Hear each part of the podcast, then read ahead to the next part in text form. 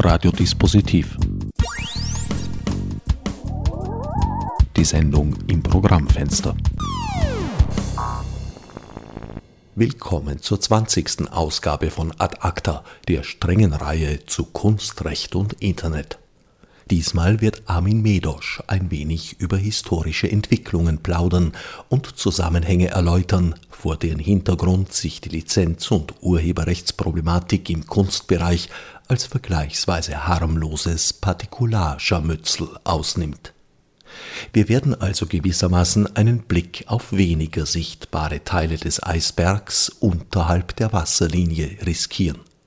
In Anbetracht dort herrschender Lebensbedingungen finde ich es angebracht, die heutige Folge kurz zu halten und die im Anschluss verbliebene Restsendezeit zur vertiefenden Kontemplation freizugeben.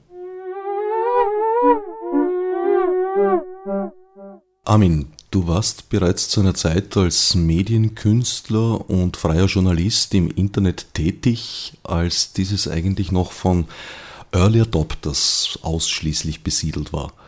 Wie würdest du die Entwicklung seither beschreiben in kurzen Sätzen? Ja, das ist schwierig zu sagen, weil wie war die Situation vor dem Internet? Das wäre mal ein interessanter Punkt. Also bezüglich Kunst und Copyright. Und da gab es schon sehr viele Vorläufer eines freien Copyrights oder Copyleft, wie auch immer. Das natürlich zu sagen, wie diese Dinge dann im Internet weiter sich entwickelt haben oder was da zusammenkam, das ist natürlich eine ziemlich große Geschichte. Aber ja, man kann sagen, es gab schon immer eigentlich vor dem Internet, gab es auf jeden Fall eine Copyleft-Szene im Bereich der Computer, was natürlich einerseits war Public Domain Software, es gab auch Public Domain Meetings, wo Leute also große Stapel blauer Disketten ausgetauscht haben. Ähm, es gab aber auch andere Ideen, äh, mehr in die Richtung von Shareware äh, oder, man bezahlt halt und so weiter. Es gab also eigentlich diese ganze Bandbreite schon. Und als Austauschmedien gab es irgendwo äh, zum Teil eben wirklich diese Public Domain Meetings. Es gab aber auch schon seit Mitte der 80er Jahre Mailboxen und es wurde verbreitet eben durch äh, eben Leute wie den Chaos Computer Club und die Hackerfibel und wenn man einigermaßen schlau war und nicht total daneben, war das jetzt nicht so schwierig, damals schon irgendwie ein Computer, ein C64 oder ein Amiga mittels Akustikkoppler irgendwie und dann halt zu einer Mailbox sich zu verbinden. Und diese Mailboxen waren sehr interessant. Ich glaube, viele Mailboxen waren interessante Vorläufer von Internet-Communities und diese ganze nicht kommerzielle Kultur ja, hat also da viele Vorläufer. Es gab aber auch andere Ebenen äh, von einer Kultur des Austauschs. Also es gab sehr stark auch, was die 80er Jahre bestimmt. Für mich ist einfach ähm, also jetzt, wenn man sich anschaut, was passiert ist in der Kunst und so weiter, äh, gab es ganz viel im, im, im, experimentellen Filmdiskurs, Found Footage, im, im Hip-Hop, in der Tanzmusik, Sampling, auch im Video gab es sozusagen Scratch-Video, hieß das damals. Da hat man auch Materialien genommen und die anders angewandt. Also die gesamte kulturellen Praktiken der 80er Jahre, die medienbasierten kulturellen Praktiken hatten sehr viel mit Ideen des Samplings und des Remix zu tun. Das war sozusagen meine Vergangenheit auch. Und da war es natürlich ganz klar, dass ein offener Umgang mit Copyright irgendwo in diesem Bereich, mit diesen Medien, sozusagen eigentlich der natürliche Umgang ist. Das der einzig mögliche ist. Aber es gab auch damals schon das Empire, das versucht hat, diese Dinge einzuengen. Ja. Ich meine, ähm, es gab ja schon diese ganz alte Kassette, also Home Taping Kills the Music Industry. Es gab ja auch dann irgendwie diesen Spruch Home Knitting, also das äh, Zuhause stricken killt die Textilindustrie oder so. Und das sind halt diese, diese Geschichten, haben diese lange Vorgeschichte. Wenn man mich jetzt fragt, was sich wirklich verändert hat, ich glaube, es hat sich schon was verändert. Das ist relativ vor kurzer Zeit erst, dass diese Themen jetzt wirklich absolut Mainstream erreicht haben. Das heißt, damals waren das minoritäre und Underground-Phänomene zum größten Teil. Äh, und dann gab es vielleicht eine Zwischenphase, also in den 90er Jahren waren es vielleicht wirklich Leute wie ich und andere, die erkannt haben, also dass dieser ganze Komplex vom Intellectual Property, vom geistigen Eigentum, dass es so eigentlich eine der großen Fragen überhaupt sein wird, die sie so gesellschaftlich stellen. Und zwar durch die Computerisierung. Und das hat man in den 90er Jahren schon gewusst. Das war aber immer noch eine relativ kleine Gruppe von Leuten, die sich damit beschäftigt hat. Und jetzt ist es die Katze aus dem Sack. Also jetzt gibt es die Piratenpartei und so weiter. Diese Themen sind heute absolut im Mainstream angekommen. Das ist der, der wesentliche Unterschied. Ja, weil man auch festgestellt hat oder weil viele Leute halt festgestellt haben, dass das sehr wohl zu ihrem Alltag einen Bezug hat. Sowohl Künstler, Künstlerinnen als auch andere Leute, die jetzt äh, professionell im Internet äh, sich herumtreiben oder herumtreiben wollen, als auch Konsumenten, Konsumentinnen, wobei diese Begriffe ja auch immer mehr durcheinander geraten. Tun sie das? Ich denke ja. Also ich denke in dem Sinn, als viele Konsumentinnen inzwischen auch selber Content produzieren, auf der einen Seite. Auf der anderen Seite der Bereich zwischen Dilettanten und Professional nicht mehr scharf abgegrenzt ist. Es verschwimmt zusehends. Das glaube ich nicht. Also ich glaube, äh, gibt eher da eine ganz andere. Also es ist auf jeden Fall beruht diese Grenze nicht auf klaren Kriterien. Und es ist, äh, es ist die Frage, was sich da restrukturiert. Weil eigentlich, was wir hatten, ja, wir hatten ja einen bestimmten Bereich der elektronischen Medien und des öffentlichen Raums.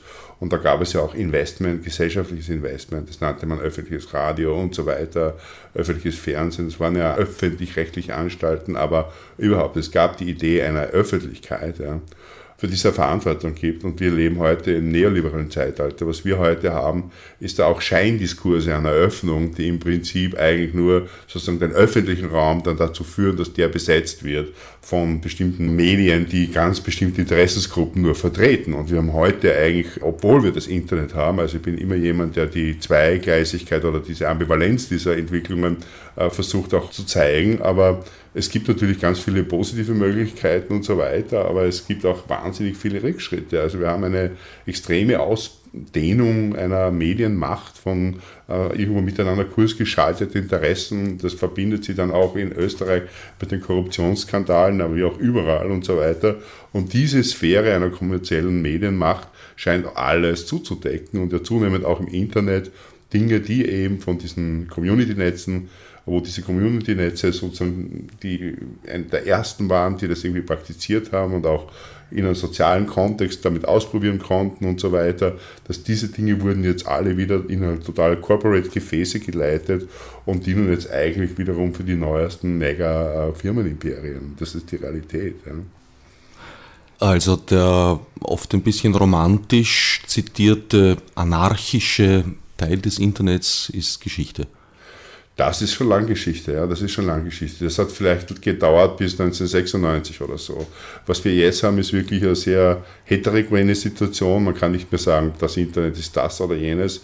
Das, es gibt Netze und bestimmte Protokolle, die Internet man nennen kann. Es ist sehr heterogen geworden. Es ist sehr, es ist auch sehr ubiquitär geworden. Es ist sehr allwärts präsent und viel mehr Leute nehmen teil und deswegen sind, glaube ich, schon bestimmte Pionierthemen, die von Pionieren angesprochen wurden, wie Copyright, wie auch Datensicherheit, Datenfreiheit, also was man zusammenfassen könnte in diesem Komplex, das ich eigentlich nenne, die Politik der Information. Das hat sich noch viel zu wenig eigentlich äh, äh ereignet. Das heißt, hier ist durch das Netz eine neue Situation geschaffen, aber es gibt verschiedene Interessensträger, einerseits die veralteten Strukturen, andererseits neue Strukturen, die aber keine Wortführer haben, politisch kein Gewicht haben und so weiter. Das heißt, hier ist eine unaufgelöste Situation. Diese Potenziale, die wir hätten, was man genannt hat, einer Wissensgesellschaft, diese Potenziale erfüllen sich nicht. Ja. Andererseits wird versucht, künstlich irgendwelche alten Monopole aufrechtzuerhalten. Ja. Und diese Situation ist nicht mehr neu. Das war schon in den 90er Jahren die Situation und das ist jetzt nur mit äh, stärkerer Vehemenz. Ich persönlich bin da froh, dass ich nicht mehr da so dahinter bin. Ich war ja lange Zeit Online-Journalist. Ich war äh, Gründungsredakteur des Online-Magazins Telepolis und habe damals diese Themen tagtäglich bearbeitet. Und äh, das war mir auch sehr wichtig, diese Netzpolitik damals abzubilden in Telepolis als Medium, das zu fördern, dass es das überhaupt gibt.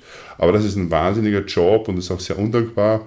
Und es gibt auch nicht mehr viele Redaktionen, die sowas sich erlauben, das bezahlt zu haben, was wir da gemacht haben. Und für mich sind ein bisschen jetzt andere Themen in den Vordergrund getreten, weil natürlich auch diese Thematik ist nur eine unter mehreren. Ja. Also die Welt ist komplexer als jetzt nur der Copyright Struggle. Ich habe manchmal den Eindruck, dass das Internet Strukturmängel und Denkfehler in dieser von dir eben zitierten alten Rechtsordnung eigentlich nur sichtbar gemacht hat, die aber schon vorher vorhanden waren. Wie zum Beispiel eben äh, der Begriff der Privatkopie, der eigentlich ja nur funktioniert hat aufgrund einer physischen Beschränkung, die halt jetzt weggefallen ist. dass der Begriff des Freundeskreises auf einmal nicht mehr auf physischer Begegnung beruht, sondern auch virtuell stattfinden kann.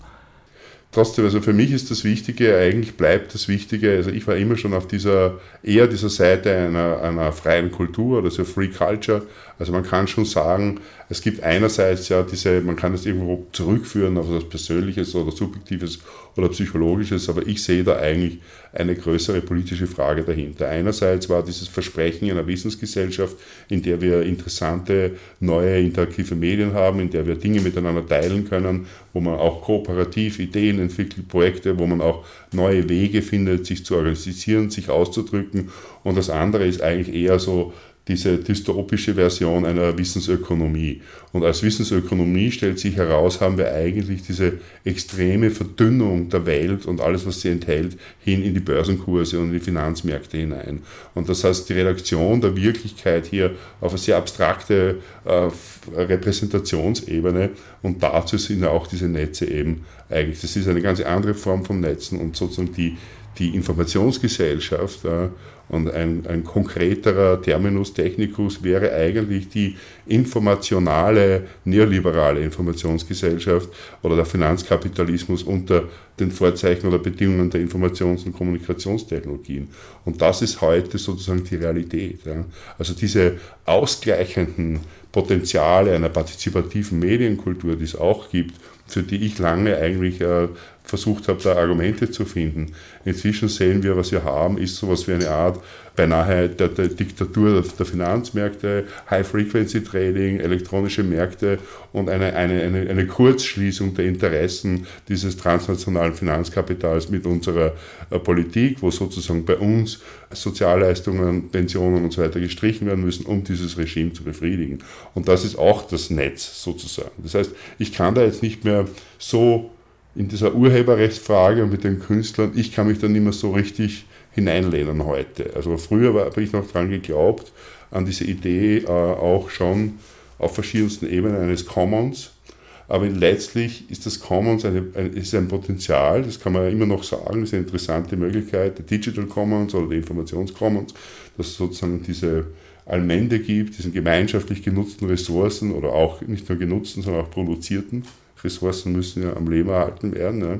Das ist schon eine wichtige Idee, die ich auch verfolgt habe mit meinem Buch Freie Netze, dass man auch die Möglichkeit, drahtlose Bürgernetze zu bilden, auch als ein Commons, nicht nur Information, nicht nur kulturelle Güter, sondern auch die Netze.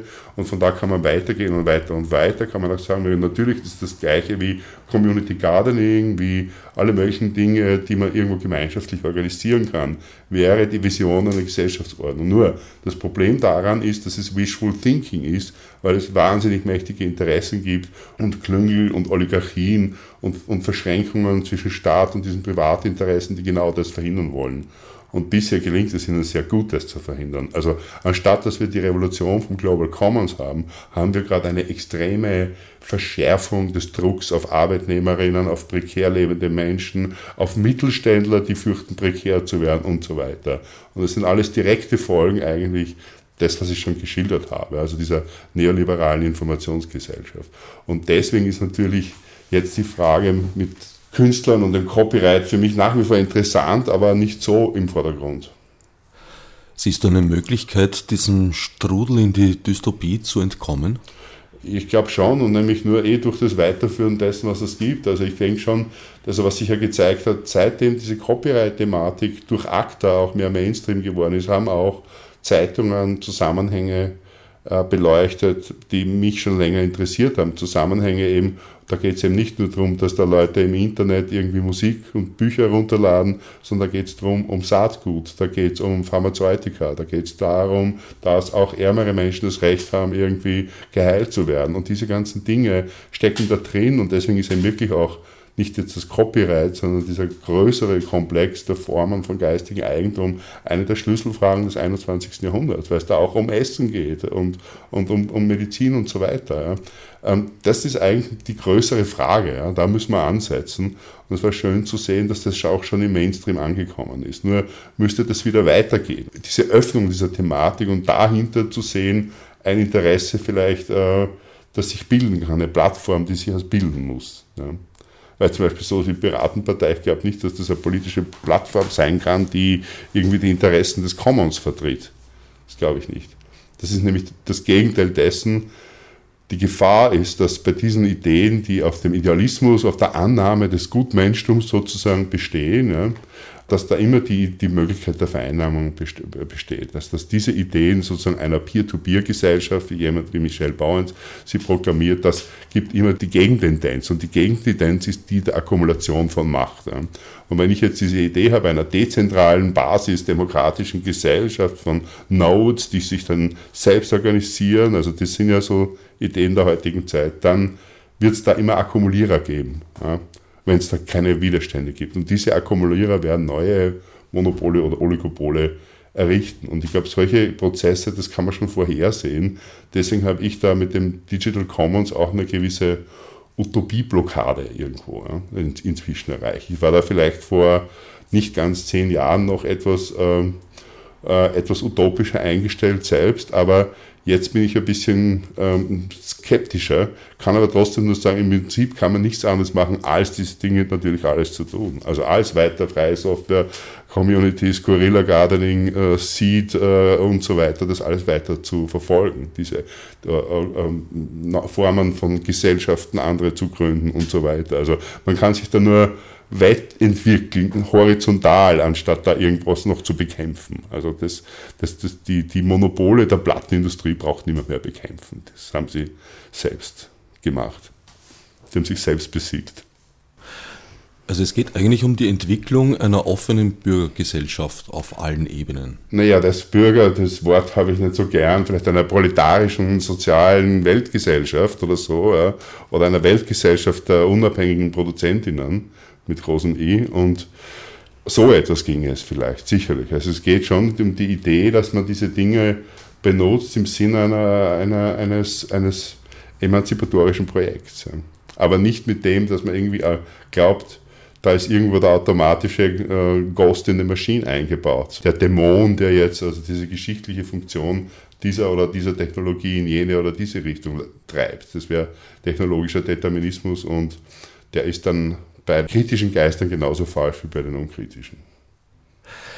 Wie könnte innerhalb von offenen Modellen gewährleistet werden, dass Leute für ihre Arbeit, die auch übers Internet vertrieben, verkauft teils wird, dennoch leben können? Ja, wie gesagt, ich sehe das in einem viel größeren Kontext als jetzt in dem Rahmen dieser gerade jetzt noch. Wir leben gerade in einer extrem neoliberalen Welt. Wir, es geht alles gerade in die andere Richtung. Also ich kann nur sagen, wie oft es würde eine Situation sein, wo viel mehr Dinge im, im, irgendwie in einer Tauschwirtschaft, in anderen Wirtschaftsbeziehungen, in den Commons entstehen und dann wird diese Frage sich selber lösen. In dem jetzigen herrschenden System bin ich nicht so interessiert, diese Lösungen durchzusprechen. Da gibt es andere, die können das besser. Also es gibt Vorschläge für Umverteilung, eine verbesserte Form der AKM oder GEMA und so weiter. Da gibt es Spezialisten, das finde ich super, dass die sich darum kümmern. Ich kann mich da eben nicht mehr so rein tun. Also ich denke an diese andere Gesellschaft, die ich erzielen möchte, in die wir uns hinein kooperieren, hinein innovieren können, vielleicht gegen, am, am Kapitalismus vorbei, man jetzt nicht unbedingt als das große Gegenüber zu sehen hat, äh, an dem er sich ja abarbeitet. Aber vielleicht gelingt es uns, diese Gesellschaft irgendwie organischer erblühen zu lassen. Während jetzt im jetzigen System mir zu überlegen, wie kann ich das jetzt verbessern mit Copyright, ich glaube, die Situation ist total verfahren. Es tut mir leid. Ich bin ein großer Verfechter von Copyleft und ich habe seit langen Jahren dafür geschaut, dass meine Texte, wann immer möglich ist, irgendwo frei verfügbar sind ja, oder so, so verfügbar wie möglich. Und ich kann sagen, natürlich, also das ist total ungelöst und für mich als Autor zahlt sich das auch nicht aus. Also ich schieße mir da finanziell ins Bein. Ja. Aber ich versuche es halt so weit wie möglich offen zu halten und die Situation ist nicht gut für Autorinnen, das muss man sagen. Ja. Siehst du Möglichkeiten, sie zu verbessern? Na eben, wie gesagt, also ich, ich, ich stelle mich dieser Reformfrage nicht. Ich sehe sie dann irgendwie, wenn wir irgendwie wenn wir alle eine bessere Gesellschaftsform hätten, aber im jetzigen dieser Kleinkrieg, das ist jetzt nicht, ich, ich, ich, ich stehe breit hinter so Vorschlägen von allen, vom Crowdsourcing bis zu eine bessere Form der AKM, eine selbstorganisierte und so weiter. Das kann man alles machen. Ist jetzt aber nicht was, womit ich mich im Detail beschäftige. Also es gibt ja die interessanten Leute wie Volker Grasburg und so weiter, die haben detaillierte Vorschläge, das bin ich alles dafür. Also aus dem hast du dich zurückgezogen? Da habe ich mich zurückgezogen, weil ich eine andere philosophischere oder kulturtheoretische Dimension ist in meiner Arbeit eher in den Vordergrund getreten. Ich kann mich mit dem nicht mehr beschäftigen. Ich habe das jahrelang getan und das ist jetzt dann für mich war das ermüdend, diese Aktualitätsschiene zu bedienen. Wo würdest du heute dein Zentrum sehen? Naja, zum Beispiel eben die gleiche Frage. Ich habe das schon gemacht, eh mit Ihnen. Also als wir die Konferenz Goodbye Privacy ausgerichtet haben, da hat uns das eigentlich von der Privatsphäre sehr schnell zum öffentlichen Raum geführt. Oder anstatt dass man jetzt nur mehr wie auf der Internet geht es immer um die Privacy-Kampagne. Ich muss einfach sehen, als Theoretiker, also wir haben immer irgendwo mit einer Dialektik oder wie man es nennen muss, zwischen Privatsphäre und öffentlichem Raum zu tun. Und diese Frage ist konstitutiv für bürgerliche Demokratien. Und auf der Ebene mag ich mich damit beschäftigen und nicht jetzt, wie gerade das aktuelle Abstimmungsverhalten im Europäischen Parlament über ACTA ist. Ist das aber nicht eine Art innerer Emigration, was du da betreibst? Nein, die Arbeit ist auch wichtig, weil das sonst niemand macht. Ja? Weil diese Arbeit, damit verbindest du ja etwas, mit einem tieferen Struggle und mit anderen gesellschaftlichen Ebenen, die eben sehr wichtig sind. Ja. Und da ist zum Beispiel, wenn wir jetzt über das Common, um da ein Beispiel zu geben, ja, also die, das Commons war ja die Frage eigentlich in der Entwicklung vom englischen Kapitalismus. Das beginnt ja mit der Zerstörung der Commons. Ja. Also wird ausführlich geschildert von Marx Kapital, erster Band. Ja. Also die ganze Geschichte der Zähmung der Commons. Weil durch die Commons war es so, dass also der, in England gab es im Mittelalter einen sehr relativ starken freien Bauernstand, freie Kleinbauern, ja, die Peasants. Und die hatten politische Rechte und die hatten auch das Commons. Und die sozusagen zu entrechteten und landlosen Menschen zu machen, war Bedingung für die Möglichkeit des Industriekapitalismus. Erst wenn du diese Arbeitskräfte hast. Und wie ging das? Indem man sozusagen ihre Lebensgrundlage des bäuerlichen Landlebens unterminierte und dazu hat auch gehört, die Commons zu zerstören. Also das war nicht in einem Akt, sondern es war ein Kampf, der über mehrere Jahrhunderte gedauert hat, bis praktisch sozusagen das, das Kleinbauertum entmachtet war und dann vor dem Hungertod in die Städte fliehen musste, die gleichzeitig gerade äh, entstanden sind durch die industrielle Revolution. Und auf der Ebene sieht man also, was die Dimension mit dem Commons das auf sich hat. Und das ist, glaube ich, auch wichtig, diese Dinge wieder hineinzubringen in die Diskussion, als jetzt einfach sozusagen nur diese aktuelle Ebene.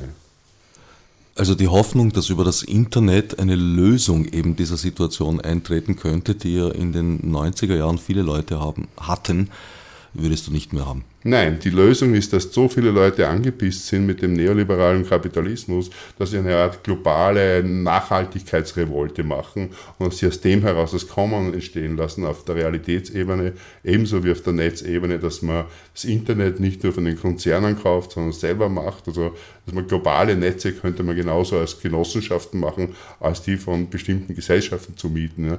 Diese Gesellschaft sehe ich, also ein bisschen ein Global Social Forum, another world is possible, das denke ich ich schon. Ja. Aber da müssen die Leute scheinbar noch mehr angespornt werden. Ja. Oder ist es auch ein Wettlauf gegen die Zeit? Also, ja. Du hast vorhin die Piraten erwähnt. Ist das ein für dich gangbarer Ansatz, den Sie vertreten? Die Partei, nein, glaube ich nicht, nein. Nein. Also ich habe sehr viel mit Piraterie als solcher zu tun.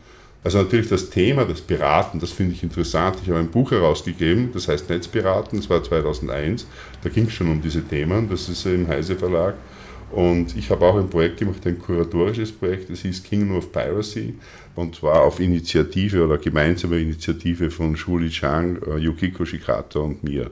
Es war eine Einladung vom Museum of äh, Modern Art in Taipei, in Taiwan, etwas zum Thema NetArt zu machen. Und wir haben überlegt, wir wollten das als Kollaboration machen, eben zwischen Japan, Taiwan, US und mir eben, weiß nicht, Wien, London. Und, äh, äh, und wir haben überlegt, was ist das passende Thema für Taiwan. Und es gab einen Aufsatz von Arthur und Mary-Louise Crocker, glaube ich, aus dem Jahr 1994, der hat Taiwan als den Data Heaven bezeichnet. Also damals war Taiwan hatte eine dicke Bandbreite, war also für so ein kleines Land verhältnismäßig gut vernetzt und es gab scheinbar irgendwie Gigabyte FTP-Netzwerke. Es war dann auch ein Artikel im Wired.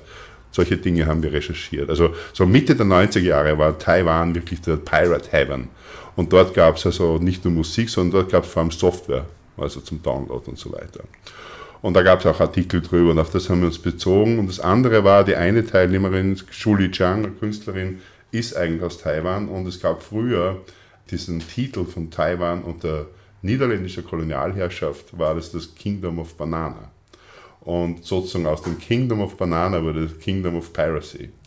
Und Kingdom of Piracy war dann eben das Projekt, das äh, Sholi Chang, Yukiko Shikata und ich in Taiwan dann versucht haben umzusetzen, und zwar zunächst mit, mit der Acer Digital Art Foundation. Also der japanische Computerkonzern Acer hatte eine Digital Art Foundation und die haben uns beauftragt, eine große Ausstellung zum Thema NetArt zu machen. Und wir haben 15 Künstler beauftragt für neue Netzarten und drei Autoren auch, also Texte da zum Hintergrund, zum Thema Copyright in Taiwan und so weiter. Also, weil Taiwan hatte wirklich dieses Image, nämlich Mitte der 90er Jahre war es Software, äh, Anfang der 2000er Jahre war es vor allem Hardware. Also es gab in Taipei gab es eine Art Midnight Market für die neuesten Computerchips. Dort konnte man die neuesten, schnellsten Chips scheinbar zu Schwarzmarktpreisen irgendwie kaufen. Also sehr bizarr für uns die Idee, aber das gab es eben. Und dann haben wir dieses Projekt äh, sozusagen gestartet. Also Acer Digital Art Center hat das beauftragt, aber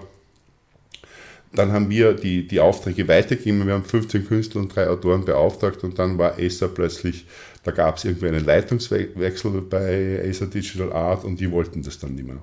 Und da war dann freundlicherweise die Ars Electronica bereit. Ein Jahr später, 2002, haben wir das Projekt Kingdom of Piracy dann der, bei der Ars Electronica gezeigt und wir hatten auch die Möglichkeit, alle Künstler einzuladen und so weiter. Und danach ging es eigentlich noch einige Jahre weiter nach diesem ersten Projekt, das sehr kuratorisch war, es gab eine Website, die gibt es nach wie vor, äh, cop.kein.org und äh, dort sind die ganzen Materialien, wurde das mehr so ein interventionistisches Projekt, das war zwischen künstlerisch, kuratorisch oder auch, dass wir praktisch die Künstler waren, war dann nicht mehr so deutlich der Unterschied.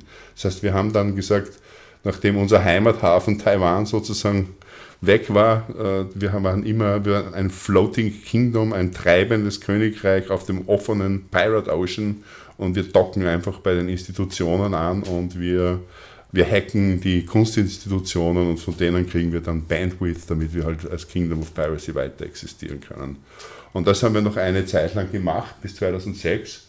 Und das Interessante war, das Projekt hat sich dauernd verändert. Also von dieser ursprünglichen Idee wirklich zum Thema äh, so NetArt, Künstler und Intellectual Property war das erste Thema.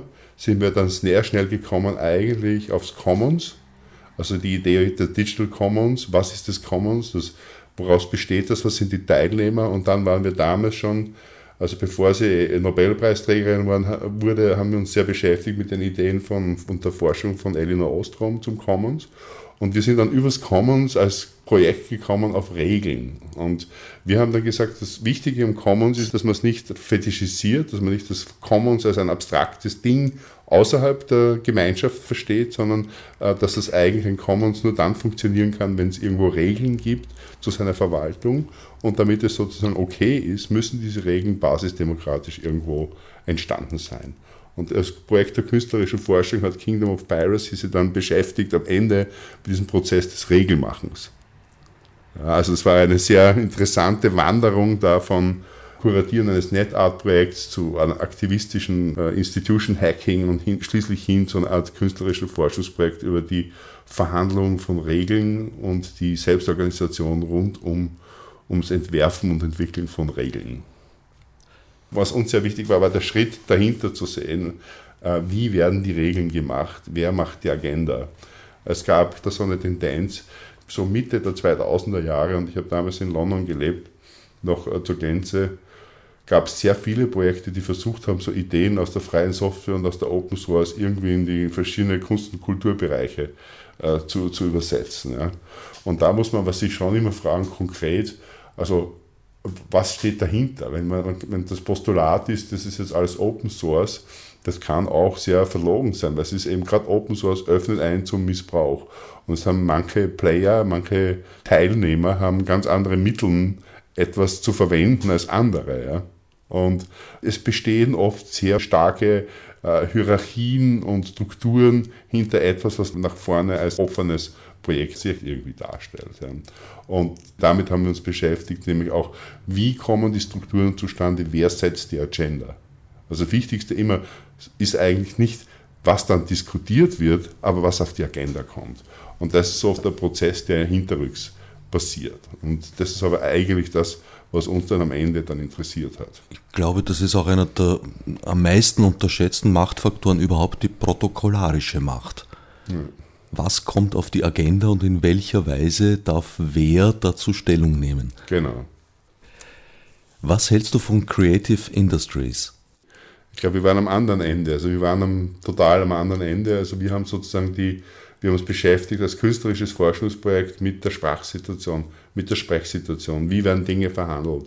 Wir haben das dann als eine Form einer partizipatorischen Performance. Wir haben dann eine Art großes Happening veranstaltet, wo, wo wir sehr formal versucht haben, bestimmte Sprechsituationen herzustellen.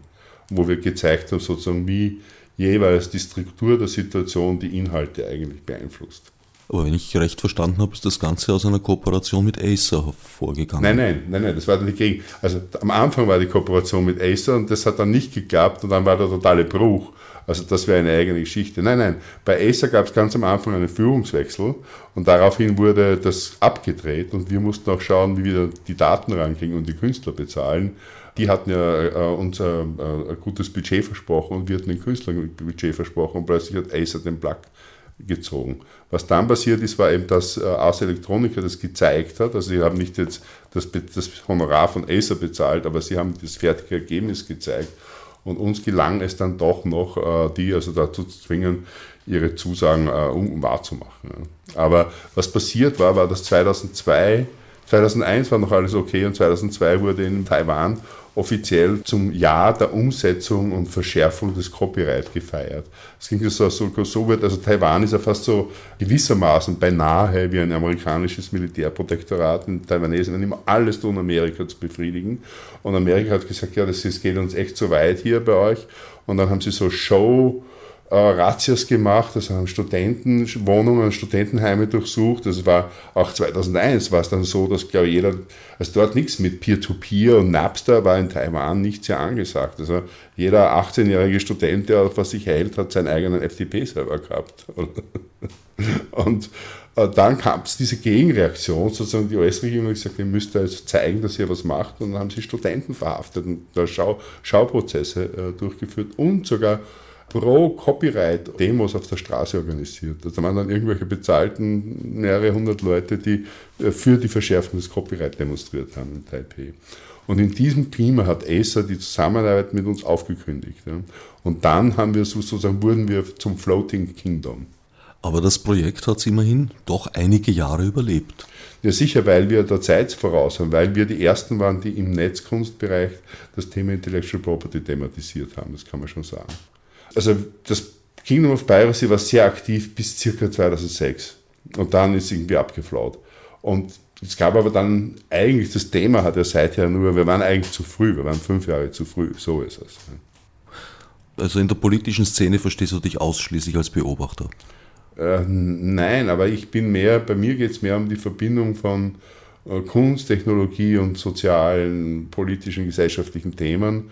Und wie gesagt, also äh, steht für mich persönlich eher mehr die vertiefende Analyse im Vordergrund. Also ich beschäftige mich jetzt auf einer anderen gesellschaftstheoretischen Ebene mit diesen gleichen Dingen. Also ich versuche sozusagen ähm, analytisch-theoretisch einen anderen Background zu den Themen und das erlaubt mir nicht die Zeit, jetzt sozusagen am Newsticker zu hängen die ganze Zeit. Wo würdest du äh, Hoffnungspunkte sehen? Also vielleicht wirklich, dass das Mainstream geworden ist, dass es jetzt das äh, Europäische Parlament praktisch ACTA abgelehnt hat und so weiter. Also das sind immer Etappensiege, es wird wieder eine Gegenoffensive geben und wie gesagt, der ganze Kampf hat sich schon wahnsinnig erweitert, weil es geht jetzt ganz klar auch um Chemie, Pharmazeutika, Nahrungsmittel und so weiter.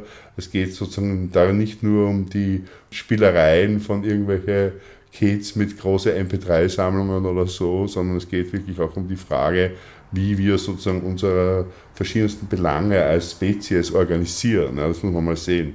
Und diese Diskussion ist sozusagen jetzt im Mainstream ein bisschen angekommen und ich glaube, das muss man weiter betreiben. Deswegen ist es auch wichtig, diese theoretische Vertiefung, glaube ich, um die andere und ich uns auch kümmern. Also, dass man durch diese Vertiefung auch dann versuchen kann, vielleicht das ein bisschen zu beeinflussen, jetzt, wenn das Ganze Mainstream wird. Wie ließen sich Modelle wie Open Source befördern? Eben wie gesagt, ich sehe das als einen Umbruch sowieso. Also in der jetzigen Stagnation, wir haben gerade jetzt eine Finanzkrise, eine gesellschaftliche Krise und ich glaube, dass wir im Begriff sind, was wir jetzt im weitesten Sinn Open Source oder auch basisdemokratische und Grassroots und so weiter, alles das ist Teil einer größeren sozialen Transformation hin vielleicht zu einer nachhaltigeren Gesellschaft. Und in dem Kontext, Open Agriculture, Open Everything, ja, äh, glaube ich, dass da vielleicht schon nach wie vor Potenziale gegeben sind. Jürgen Habermas hat gemeinsam mit zwei Co-Autoren in einem Artikel vor wenigen Wochen den Begriff der Fassadendemokratie geprägt. Also, dass eine scheindemokratische Fassade aufgebaut wird im Haus drin, aber eigentlich sehr clandestine Vorgänge dann tatsächlich das Geschehen bestimmen. Ja, das kann man so sehen. Ich würde es sogar noch stärker fassen. Also ich glaube wirklich, dass dieses System der sogenannten bürgerlichen Demokratien hat sich jetzt wirklich totgelaufen leider und wir brauchen wirklich andere Systeme. Nur das, da bin ich sehr vorsichtig. Genau da kommen wir zurück auf das, was ich vorher versucht habe zu formulieren. Also äh, Direktabstimmung übers Internet würde im jetzigen Zeitpunkt zum Beispiel nur den Rechtspopulisten helfen und das würde nur alles wahnsinnig, also würde alles viel schlechter machen. Das heißt, wir haben eine Scheindemokratie, aber bevor wir sie ganz wegtun, ja, müssten eigentlich diese anderen Sachen organisch sich weiterentwickeln. Also diese partizipativen Formen von Selbstbestimmung, auch größere soziale Strukturen aufzubauen, die das machen, von Genossenschaften, wie Communities, wie auch immer. Diese Entwicklung passiert ja eh, das passiert ja eh. Nur die Frage ist, ob sie schnell genug sein kann, um das andere wettzumachen. Denn diese Form der Demokratie ist völlig, die liegt völlig am Bauch. Also die ist völlig am Ende. Das zeigt sich in Österreich zum Beispiel mit der ganzen, mit diesem Kasperltheater, dieser Straunach-Kandidatur, dieser Straunach-Partei. Ja? Als ob wir jetzt auch noch unseren Mini-Berlusconi brauchen. Ja? Soweit der Medienkünstler und Publizist Armin Medosch. Alle während des Interviews genannten URLs sind wie immer auf dem Website von Orange 94.0 unter o94.at sowie auf der Seite der Sendereihe unter no-nah.net-dispositiv zu finden. Nächstes Mal wendet sich Radiodispositiv ausnahmsweise Erfreulicherem zu und besucht einen Workshop, den Trafo im Rahmen der Wienwoche im Brigittenauer Gymnasium Karajangasse 14 gestaltet hat. In der Woche darauf geht es dann mit Mercedes Echerer, einer der Sprecherinnen der Initiative Kunst hat Recht, wieder zur Sache. Für freundlich geliehenes Gehör dankt bis auf weiteres Herbert Gnauer.